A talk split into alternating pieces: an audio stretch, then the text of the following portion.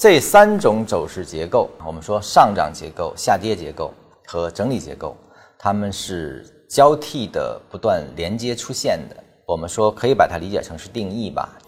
任何一个运动结构一旦形成，便会延续，这个是我们交易的一个依据。图表分析的一个依据，就是依据于这一句话，就是任何运动一旦形成，便会延续这句话。那么第二呢，就是任何的运动终将会被另一种运动结构所终结啊，所代替啊。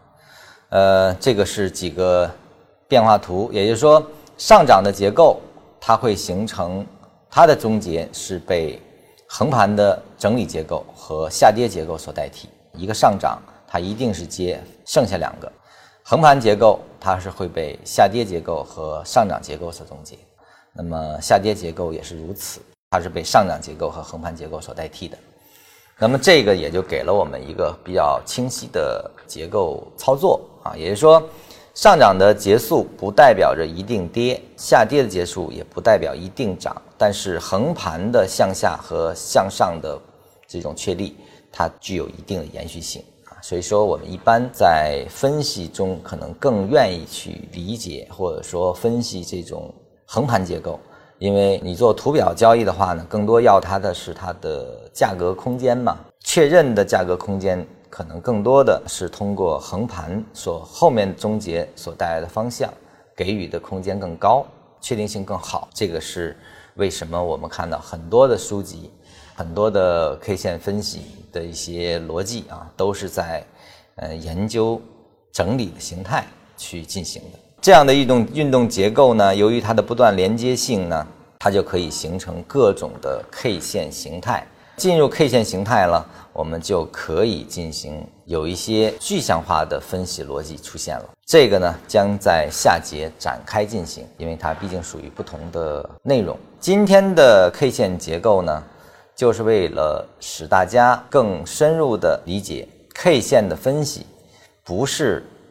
简单的一个几根 K 线的分析，而是在更大的纬度上、更高的层级上进行的，能够让我们更多的看到这里面已经开始产生了趋势的逻辑，就是所有的交易，你的盈利一定来自于趋势的延续。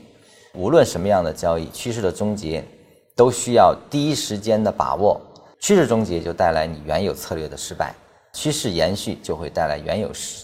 原有策略的一个呃有效，所以说我们这节课引入了它这样的一些 K 线结构，引入了趋势的延续的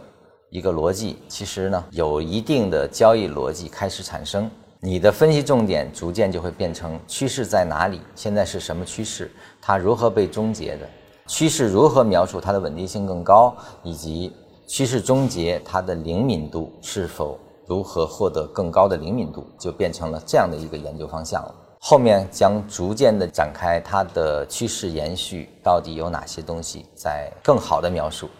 有哪些的手段可以实现这样的一些描述的更精准的过程。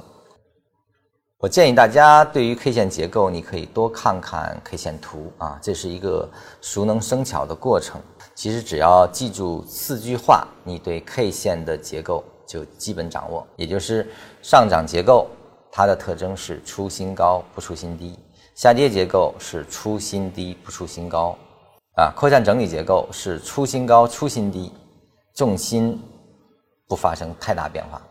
收敛结构是不出新高不出新低。啊，其实就这样划分，你的分析也就可以很快的锁定目前处于哪种运行状态了。好，那么我们下节见。谢谢大家。